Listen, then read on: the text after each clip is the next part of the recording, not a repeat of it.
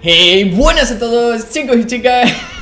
Bienvenidos. Bienvenidos un día más a el podcast de Hidden Nature Este es el tercer podcast de este año.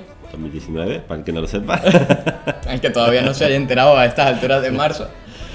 y Comenzamos hablando de un tema muy polémico y que- del que apenas ya se habla, de hecho, curiosamente, porque fue muy polémico eh, hace unos 10 años más o menos, que salía por todos lados. ¿no? Polémico, no, fue alarm Bueno, alarmista. alarmante, Eh, sí, estuvo en todos, los, en todos los periódicos, tenían que cubrir una pequeña noticia sobre esto. Es como el cambio climático hoy día. Ah, Es el típico el tópico. antecesor al cambio climático. Sí, la antesala. Eh, vamos a hablar de la capa de ozono. El ozono. vale, vamos a, vamos a explicar un poquito qué es el ozono, qué es la capa de ozono. mm, ¿Cómo para- se forma el Cómo ozono? se forma, eh, por qué es tan importante, eh, qué provoca que haya un agujero en la capa de ozono. Y el por qué está en la Antártida en vez de, yo qué sé, Por que ejemplo- parezcamos un queso gruyere. Oh, tenemos agujeros por todos lados. Exacto. Y, y cómo se están tomando medidas para evitar que siga creciendo ese agujero y qué pasaría si ese agujero seguiría, sigue creciendo, por ejemplo. ¿Vale? Efectivamente. Así que comencemos por el principio. ¿Qué es el ozono? ¿Qué coño es el ozono? ¿Qué, qué es el ozono? Deberíamos tener aquí un, un mandito de esto para hacer- Postproducción, postproducción. Dale, dale. El ozono es un gas que podemos encontrar en la atmósfera. Supongo que ya todos a este punto ya habréis llegado. Se trata de la combinación de tres átomos de oxígeno y a diferencia del oxígeno atmosférico tiene un color azulado y huele. Esto es interesante porque la mayor parte de los gases de la atmósfera no huelen, no tienen olor, pese Y- a que existan ahí. Creo que el ozono es de los pocos, si no el único, que tiene un olor distintivo se forma por el efecto de las radiaciones del Sol que incide sobre los átomos de oxígeno y también por campos electromagnéticos de tormentas eléctricas y bueno, se distribuyen por la estratosfera formando una pequeña capita llamada capa de ozono. Según la Real Academia Española, el ozono es el estado alotrópico del oxígeno. Es decir, que se forma de manera natural en la... Bueno, es un, un estado del oxígeno que se forma de manera natural en la atmósfera por las descargas eléctricas producidas durante las tormentas, como ya ha dicho antes mi compañero. Es, un, es un- una molécula muy oxidante y se utiliza, entre otros usos, como índice de contaminación atmosférica. Es interesante lo de las tormentas eléctricas porque cuando tú eh, y si, si tú coges, ¿sabes estos aparatos? ¿Cómo se llamaban? Que eran como... iba, iba a decir que tiene forma de... Bueno, vamos a... a- como un, un chupa chups. Los que son estos chupa chups Las que... bolas esas que te ponen los pelos de punta. Ah, Exacto, no, pero no esas bolas que te ponen los ¿No? pelos de punta, pero hay, ay, no me acuerdo cómo se llaman, que generan campos electromagnéticos grandes y ahora, yo que sé, en YouTube los encuentras con haciendo canciones de, por ejemplo, hay uno que es eh, Animals of the Rising Sun o algo así, que lo hacen como con descargas eléctricas, bueno, son unos, unos pitotes enormes de, que lanzan descargas electromagnéticas, tienen un nombre eh, eh, científico. No me recuerdo no, no, ahora. no lo sabemos. No, no me acuerdo, No. pero el caso es que generan descargas eléctricas muy grandes eh, y cerca de ellos huele a eso, a ozono. En, puede, podemos generar campos ele- eléctricos, electromagnéticos suficientemente grandes, similares a los de las tormentas, y producir ozono artificialmente, entre comillas. O sea que, eh, nada, era mi mini dato estúpido Gra- de- gracias, de- Víctor, del por podcast. ese pequeño ya, dato. eh, me retiro. Adiós, Volvemos- chicos. Volvemos a la definición de la RAE donde decía, es un estado alotrópico. ¿Qué significa un estado alotrópico? Es decir, es un estado, eh, es un diferente estado de un mismo elemento. Por ejemplo, normalmente el oxígeno se encuentra en la atmósfera como oxígeno molecular, es decir, dos, dos átomos de oxígeno unidos. En el caso del ozono es un caso eh, distinto donde tres moléculas de oxígeno se unen. Entonces eh, la, la nomenclatura es O3. En el oxígeno es O2.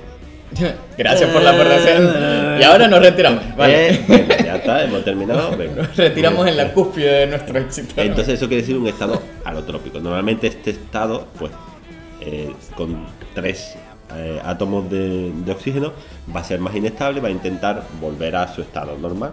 De oxígeno atmosférico normal, el que respiramos por lo general. exacto. El ozono se produce cuando las radiaciones ultravioletas rompen el oxígeno atmosférico que se encuentra en las capas altas de la atmósfera, que podéis ver en nuestro, eh, en nuestro artículo de, Do- Ciencia, que no sé si para cuando saquemos este podcast No habremos sabemos, puesto público, pero estamos pero, eh, ahí en ello. por ahí estará. Entonces rompe estos átomos de oxígeno eh, cuando reciben la- esta energía, los átomos de oxígeno que se han librado se unen a moléculas de oxígeno para formar la molécula de ozono. Quiero hacer un pequeño hincapié porque esto puede liar.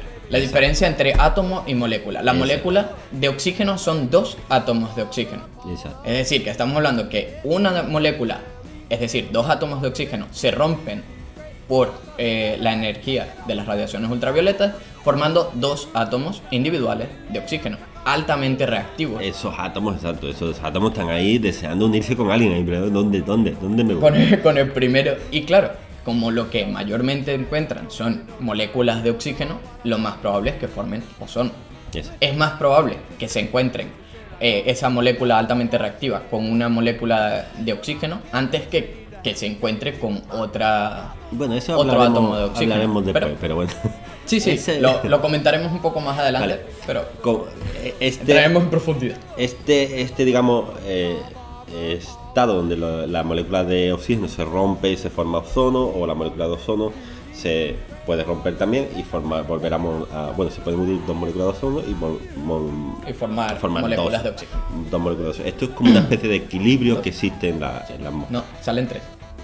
Se juntan dos ozonos y salen tres moléculas de oxígeno. Exacto. Exacto. Porque dos moléculas de ozono son tres átomos de oxígeno cada una, seis átomos de oxígeno, formarían tres tres. moléculas. Vale. Entonces, de- Matemáticas.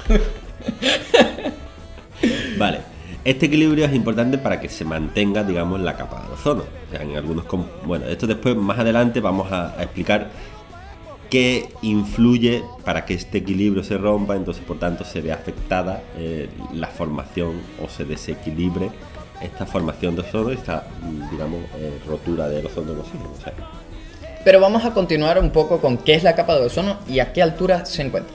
eso. La- Se- la- según la RAE, según la RAE. A ver, haz el apunte RAE. El apunte RAE viene a decirnos que es la, la capa de ozono es la capa, evidentemente, donde se encuentra el ozono atmosférico. Evidente, por eso se llama capa de ozono. Que tiene un espesor variable y está situada entre unos 10 kilómetros hasta unos 50 kilómetros de altura. Y es de gran importancia biológica porque filtra la radiación ultravioleta. Si no ha quedado claro ya a esta altura.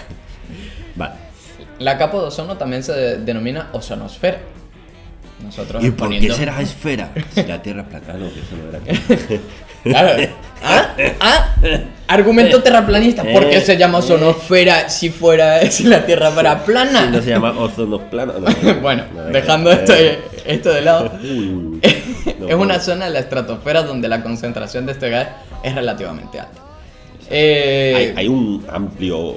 O sea, son de- desde los 15 kilómetros hasta los 50. O sea, que hay un. Hay un amplio margen y en realidad va variando un poquito el, el espesor de esta capa Ajá. a lo largo No, de, de toda la atmósfera. O sea, bueno, de la estratosfera. Digamos que aquí en esta zona se concentra el 90% del ozono de la atmósfera. De hecho, el ozono no es algo que vayamos a respirar todos los días y raramente encontramos aquí abajo a estas capas. ¿Por qué? Aquí abajo es dañino. Exacto. Y Vale. además no llega porque aquí no llegan las radiaciones. Luego si no llega, no se forma. Así Pues, eh, mantenemos ese bucle. Pero bueno, Vale, ¿quién descubrió la capa de ozono? Vale, según el, eh, los estudios, eh, se descubrió en 1913 por los físicos Charles Fabry y Henry Buisson. Más tarde, el meteorólogo Gordon Millenburg Dobson. uy, uy, menudo eh. eh, acordaros de Dobson, fabricó un espectrofotómetro sencillo que desde la propia, o sea, desde el suelo podía medir el ozono estratosférico. Entre 1928 y 1958 se estableció una red mundial de monitoreo de ozono y en su honor se nombró la unidad Dobson, de ahí con las siglas DU.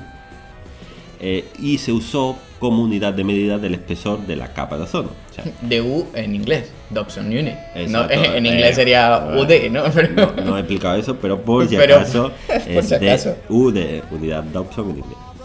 Entonces, una unidad Dobson corresponde a 0,01 milímetros de espesor de ozono en condiciones normales de presión y temperatura, esto es importante.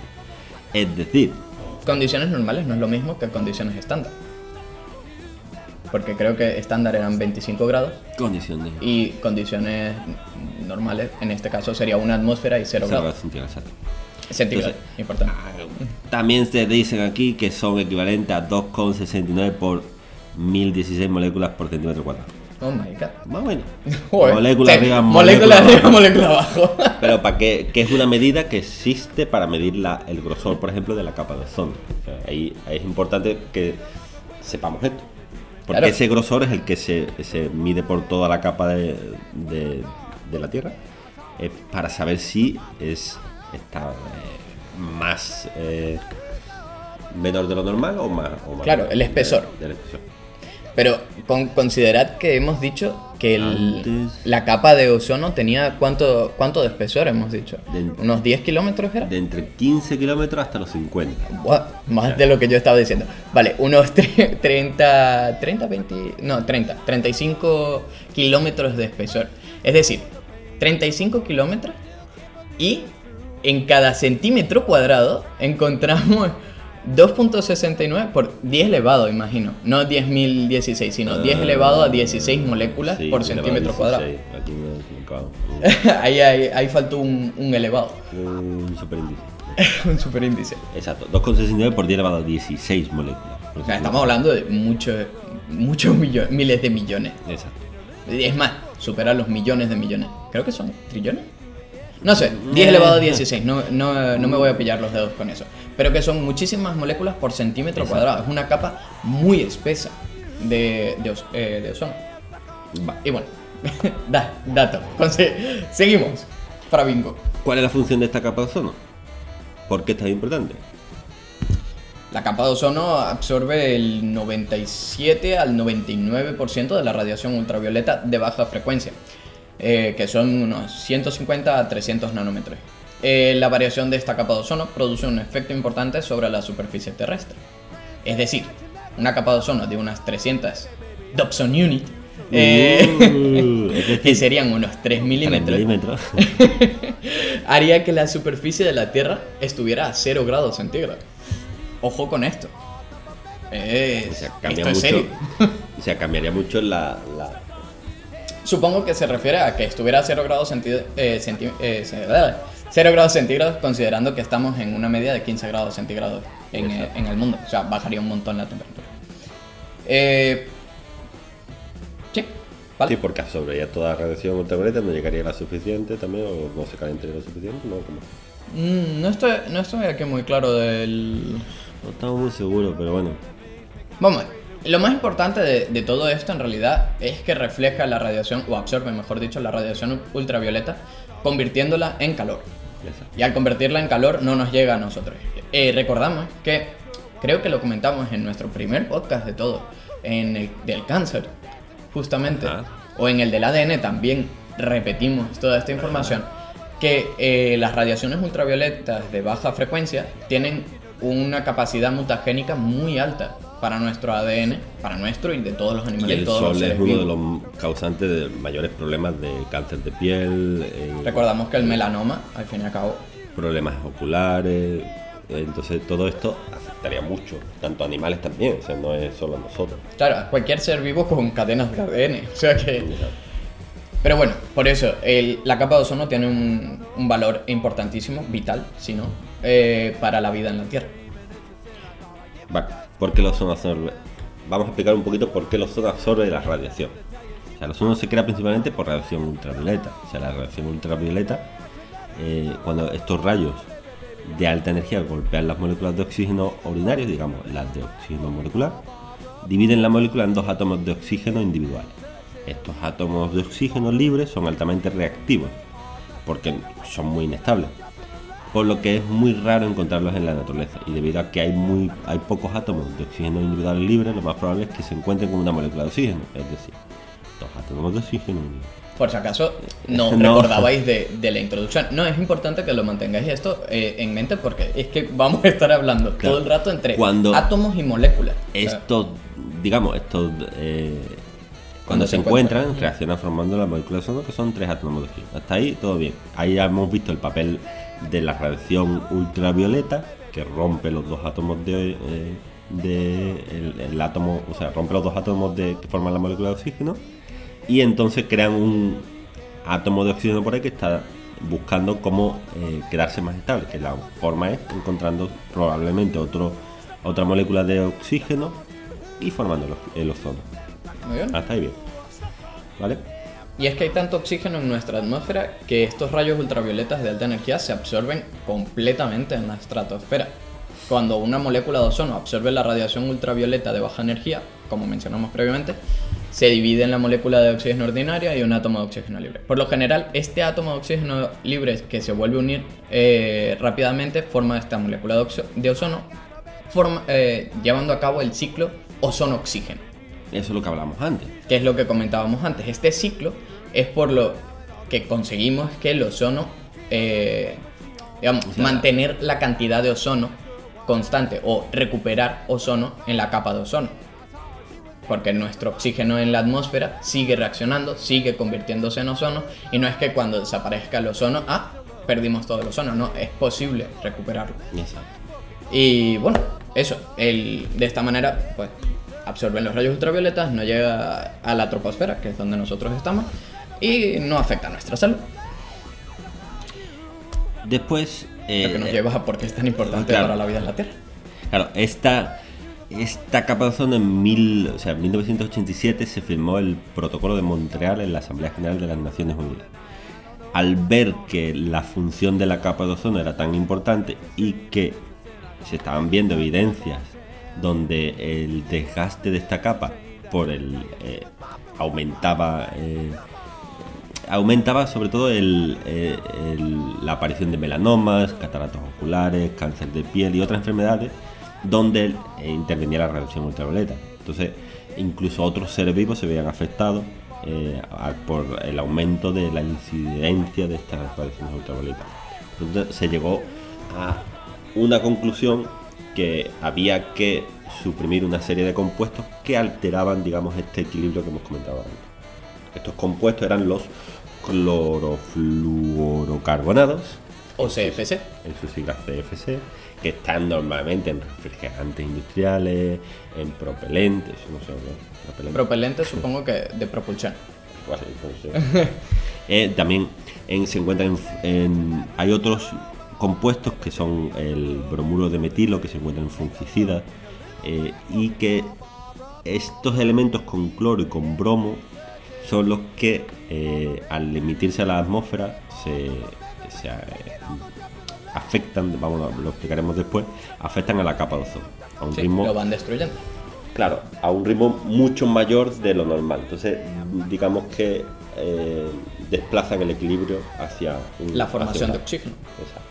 Ahora vamos, ahora entraremos en materia de otra vez qué es el agujero Claro. de la capa de ozono y cómo se está formando, o cómo mejor dicho se formó. Eh, ahora mismo ya veremos que se está recuperando. Pero vamos a ver, ¿qué es el agujero de la capa de ozono entonces? El agujero es la región de la atmósfera, mini RAE, mini punto RAE, Eh, es la región de la atmósfera en la que se produce una disminución de la concentración de ozono y es más pronunciada en la Antártida que en el Ártico, Exacto. ¿vale?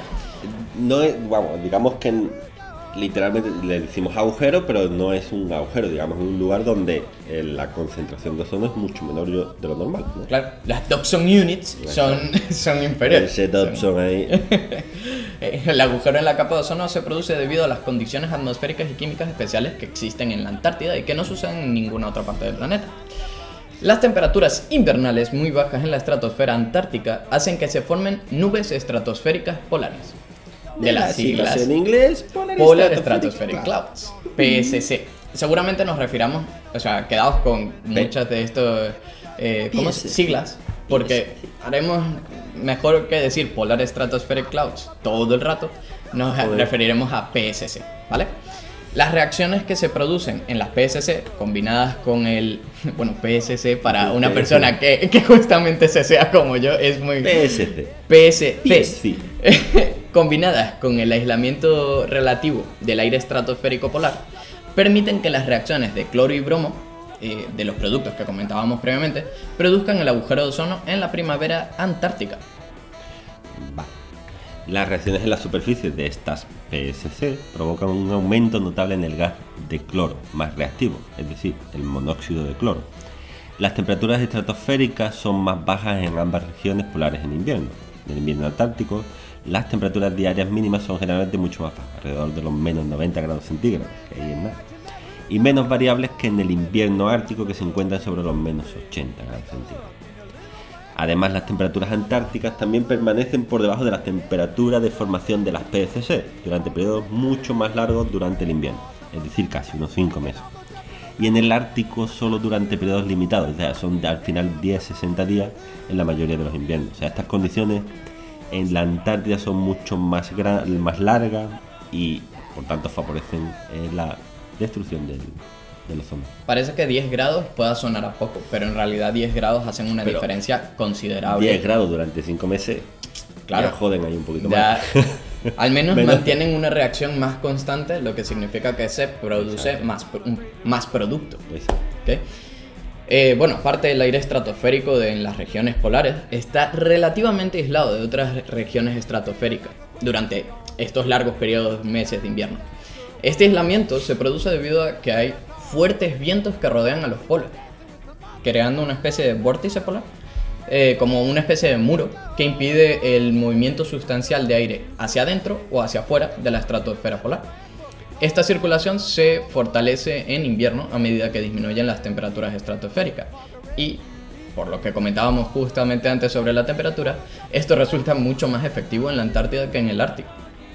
Una vez que se producen estos cambios químicos en las regiones polares de las reacciones de las PSC, el aislamiento conserva estos cambios durante muchas semanas o meses. Que vamos, semanas o meses dependiendo de nuevo, si estás en el Ártico o en el El Antártico. En el Antártico se nota mucho más. Eh, Estas eh, nubes polares estratosféricas, vamos a recordar el nombre, eh, tanto líquidas como sólidas, pueden aumentar sustancialmente la abundancia de los gases de cloro más reactivos, como antes hablamos. Estas reacciones convierten las formas de reservorios de gases de cloro reactivos como el nitrato de cloro y el cloro de hidrógeno en su forma más reactiva, es decir, el monóxido de cloro. Este es el que jode un poco a nosotros. Sí, el que, el que va tocando ahí. El tipo más común de las eh, nubes estratosféricas polares se forma a partir del ácido nítrico y el agua que se condensa en partículas persistentes que contienen ácido sulfúrico líquido. Eh, las partículas de PCC crecen lo suficientemente grandes y son lo, suficien- lo suficientemente numerosas como para que se puedan observar características similares a las nubes desde el suelo en ciertas condiciones, particularmente cuando el sol está cerca de la horizonte. o sea que en, el, en la Antártica. ¿Antártica? Antártida. Antártida. En la Antártida, en en los suelos, en la Antártida puedes ver una especie de pseudonubes, porque no son como las nubes que conocemos de aquí, hechas de vapor de agua mayormente, sino que son nubes hechas de ácido nítrico y agua, o sea, reaccionando, donde Ah, está ese reservorio. Para que te llueva y te haga... Vamos a morir. Y cuando las temperaturas promedio comienzan a aumentar a fines de invierno, a los finales de invierno, las PSC eh, o nubes de Ajá. se forman con menos frecuencia y sus reacciones de conversión de, superfi- eh, de superficie producen menos monóxido de cloro. ¿Por qué? Bueno, hemos dicho que estas nubes contienen los reservorios. Si contienen los reservorios y hacemos, eh, digamos, que... A ver, si me explico. Si estas nubes contienen los reservorios, si se forman los reservorios, disminuye el monóxido de cloro, Ajá. porque está en una forma no reactiva. Ajá. Sin embargo, si disminuye las PSC, si disminuyen las, nubes, es decir, si están menos condensadas, aumenta el monóxido de cloro. Sin una producción continua de monóxido de cloro, sus proporciones disminuyen y acaban volviendo a estos eh, reservorios reactivos que comentábamos antes. Debido a que estas PCC a menudo contienen una fracción significativa del ácido nítrico disponible, su descenso elimina, de nuevo, el ácido nítrico de las regiones de la capa de ozono. Este proceso se llama desnitrificación de la estratosfera. Con menos eh, ácido nítrico, el gas cloro, altamente reactivo, recordamos, monóxido de cloro, permanece químicamente activo durante un periodo más largo. ¿Por qué? Porque no reacciona para formar un reservorio. Claro. Y entonces se aumenta la destrucción química del ozono, que es a lo que vamos a comentar ahora mismo. ¿Qué provoca que este agujero en la capa de ozono se haga más grande? Exacto. Como eh, estamos ya viendo dos elementos, que es el bromo y el cloro, en su forma más reactiva, que son el monóxido de bromo y el monóxido de cloro, que son los que rompen, digamos, el, ozono y se vuelven a, quedar, o sea, forman eh, moléculas de oxígeno y ellos se quedan libres de nuevo. Entonces vuelven otra vez a, a lo mismo. Entonces, eh, debido a que los átomos de ozono y oxígeno libres son altamente inestables, reaccionan muy fácilmente con otros compuestos que se encuentran naturalmente en la atmósfera de la Tierra. Un, un pequeño Claro. apunte. Los- las moléculas de ozono y los átomos de oxígeno libre. Que ahí es- son Ajá. moléculas de ozono y átomos Ajá. de oxígeno libre. Para no mezclar, que ahí, ahí por ejemplo, ahí se me fue. Por ejemplo, también naturalmente hay erupciones volcánicas que desprenden eh, materiales a la atmósfera y que pueden conducir a una mayor destrucción del ozono. Algo que ocurre con muy baja frecuencia. Para aquellos que piensen que esto Eh, naturalmente sí ocurre, naturalmente ocurre, ocurre. naturalmente, pero pero no es algo que esté ahí todo el rato, todo, venga, vamos. Entonces, a lo largo de la vida de la Tierra, los procesos naturales han regulado este equilibrio. Sin embargo, uno de los primeros compuestos que demostraron romper la capa de ozono y que provenía de la actividad humana fueron estos productos que liberaran cloro, cloro o como los CFC que hemos hablado antes. Claro, estos productos normalmente en, en aerosoles o sí que se, se Sí. producían en, en los aerosoles, o sea, que utilizábamos en la antigüedad, ya con el, el Son Tratado los de que- Montreal ya no... son los que emitían estos compuestos con cloro eh, a la atmósfera y los que están provocando todo lo que hemos comentado antes.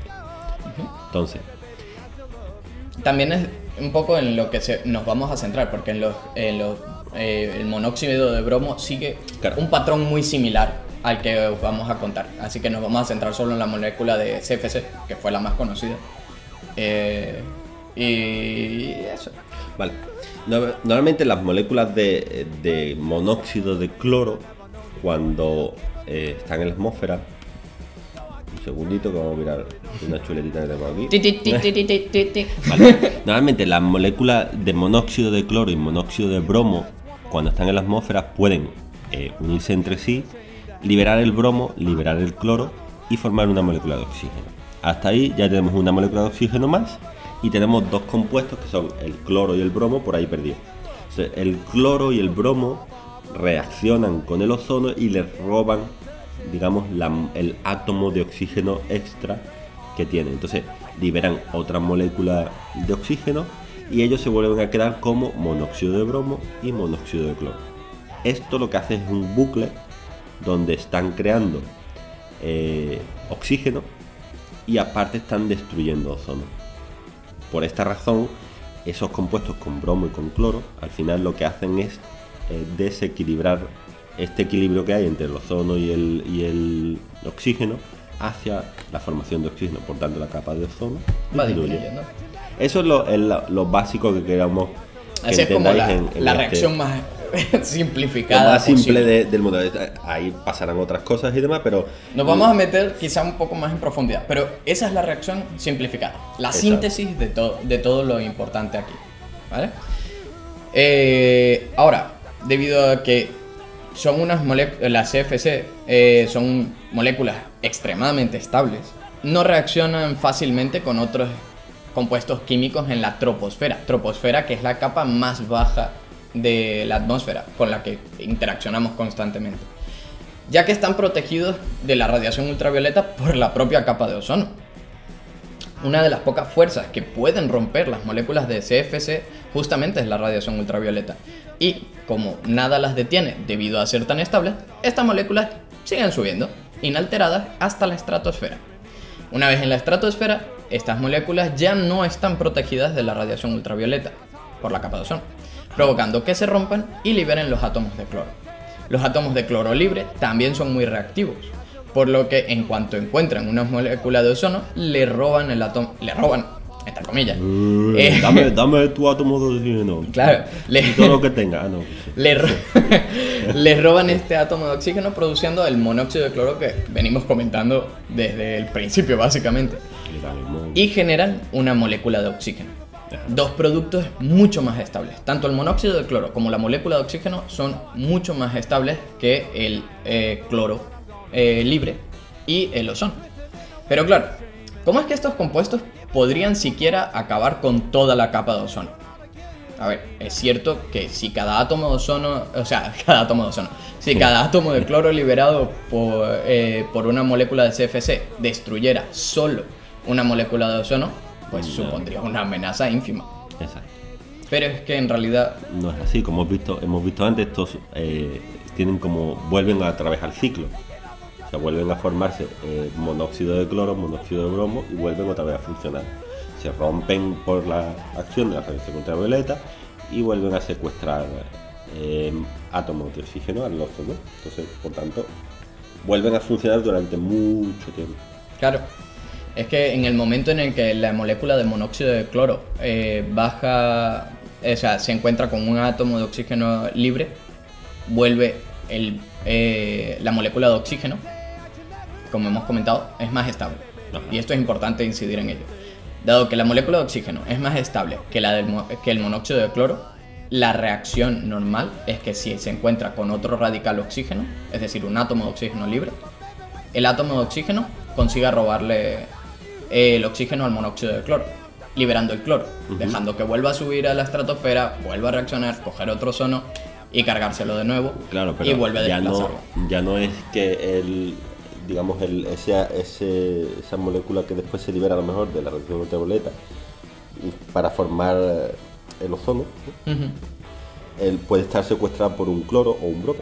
Claro. Entonces, incluso eh, como tú decías, eh, si bien puede, sí que hay una incidencia con radicales de oxígeno, o sea, oxígeno, átomos de oxígeno libre, mm, como comentábamos al principio, los átomos de oxígeno libre no son, no son muy comunes, pero si el monóxido de bromo y el monóxido de cloro se encuentran, vale. es mucho más factible que eh, se forme la molécula de oxígeno, porque la molécula de oxígeno de nuevo es muy estable, mucho, mucho más estable que el ozono, que el monóxido de cloro y monóxido de bromo. Luego la tendencia es que reaccionen, se liberen los cloros y los bromos, y el cloro y el bromo vayan a buscarse nuevos amiguitos con los que jugar. Y para simplificar mucho, mucho, mucho, mucho, mucho, digamos que el cloro y el bromo en este caso se convertían en una especie de catalizador de esa reacción de ozono a oxígeno. O sea, ellos se permanecen inalterados en cierto modo y vuelven a intervenir en una reacción, en otra reacción, en otra reacción y formando moléculas de oxígeno desde el ozono. Así es. Pero bueno, por suerte estos átomos de cloro no permanecen en la estratosfera para siempre. Aunque hay algunos. Que algunos sí. hay algunos que casi. Por eso se están prohibiendo el, el uso. Sí, hay algunos que, como el CFC 115, que es el cloro pentafluoroetano, pueden permanecer más de mil años. Y ahí es nada, mil años destruyendo ozono. Así es. Pero bueno, cuando un átomo de cloro libre y altamente inestable se encuentra con el metano, Por que, ejemplo. por ejemplo, uno eh, reacciona, le roba un hidrógeno, porque como hemos dicho, de nuevo, altamente inestable, muy reactivo, fácil que robe a cualquier otra molécula, coge un hidrógeno del, eh, del metano y se convierte en Nada. Puede formar, ¿qué puede formar si se encuentra con el metano? Pues nada. nada, un- algo muy sencillito, ácido, ácido clorhídrico, nada, algo, eh, nada, Que nada importante. Bebe un poquito y nada, nos muere. No. Que puede ser transportada el ácido clorhídrico, a- a- eh, sí, exacto, ácido clorhídrico a- hacia abajo de la estratosfera, es decir, hasta la troposfera, uniéndose al agua y cayendo en forma de lluvia, lluvia ácida. Pero antes de que esto ocurra, este átomo de cloro habrá roto unas 100.000 moléculas de ozono. Ahí el tío, calentando el ozono. O sea, que durante el periodo de, digamos, supervivencia del cloro y del bromo, pueden estar, vamos, cada molécula que encontremos, cargarse 100.000 de ozono. O sea, que reaccionan un, un par de veces, nada más. Vale, y ahora ya que sabemos por qué es importante la capa de ozono, por qué se hizo el, el protocolo de Montreal para intentar evitar estos compuestos que se emitían antes sin control alguno, ¿es posible recuperar la capa de ozono? O vamos a morir. O vamos a morir todos entre terribles sufrimientos gracias a las radiaciones ultravioletas. vale, si, Bueno, si- morir vamos a morir todos. si dejásemos de enviar estos compuestos que provocan dicha destrucción, la capa de ozono eventualmente puede repararse a sí misma. O sea, esto ocurrirá porque el ciclo de ozono-oxígeno que antes hemos comentado, al principio seguiría ocurriendo y poco a poco se iría reponiendo. O sea, se iría volviendo a, a equilibrar. Eh, de hecho, desde la prohibición de, estos productos eh, con estas propiedades en el protocolo de Montreal que antes hablamos en 1987, recordamos, eh, ha provocado una recuperación lenta pero constante de la capa de. Entonces, bueno, finalmente las mediciones muestran que, la la- este decremento de cloro en la estratosfera ha resultado en una recuperación del 20% de, del ozono desde emisiones, desde mediciones que se han hecho En 2005. en 2005. O sea, todavía queda- Todo- o sea, desde el 2005 hasta aquí se ha recuperado el 20% del ozono perdido. Todavía queda un largo camino. De hecho, dado que los CFC tienen, eh, los clorofluorocarbonados, tienen vidas de entre 50 y 100 años, que por cierto, no lo hemos comentado, pero vamos a dejar eh, un link Sí. eh, con todos los clorofluorocarbonados y mucha información muy interesante de la Agencia Estatal de los Estados Además, Unidos. Dejaremos ahí exacto. en Habrá bibliografía web, interesante, donde un te explican que la todo, donde podéis profundizar mucho más y donde podéis conocer mucha más información que más que lo que hemos contado aquí nosotros. Exacto. Hay mucho largo y tendido que si os interesa, ahí está muy bien explicado. Sobre todo lo de la tablita es muy interesante. Pero bueno, el caso es que como tienen una vida media de entre los 50 y 100 años, se espera que la recuperación del agujero de ozono ocurra entre el año 2060 y 2080. Pero con todo y eso, podría aún permanecer un pequeño agujero, debido a que hay compuestos de duración superior, como el que comentábamos antes del CFC-11. ¿11? o 100, 115. 115, ese. Que duraba mil, mil y pico años. Que ese seguirá manteniendo y rompiendo poco a poco el ozono durante este. Y de momento no, no vamos a profundizar mucho más, pero la idea es que vosotros aumentéis, eh, eh, investiguéis, leáis un poco más, miréis las fuentes que os hemos dado y os empapéis un poquito más de la importancia de la capa de ozono, para que así sepáis muy bien por qué no usar estos productos con compuestos con, que tienen cloro o que tienen bromo, que ya están cada vez más prohibidos.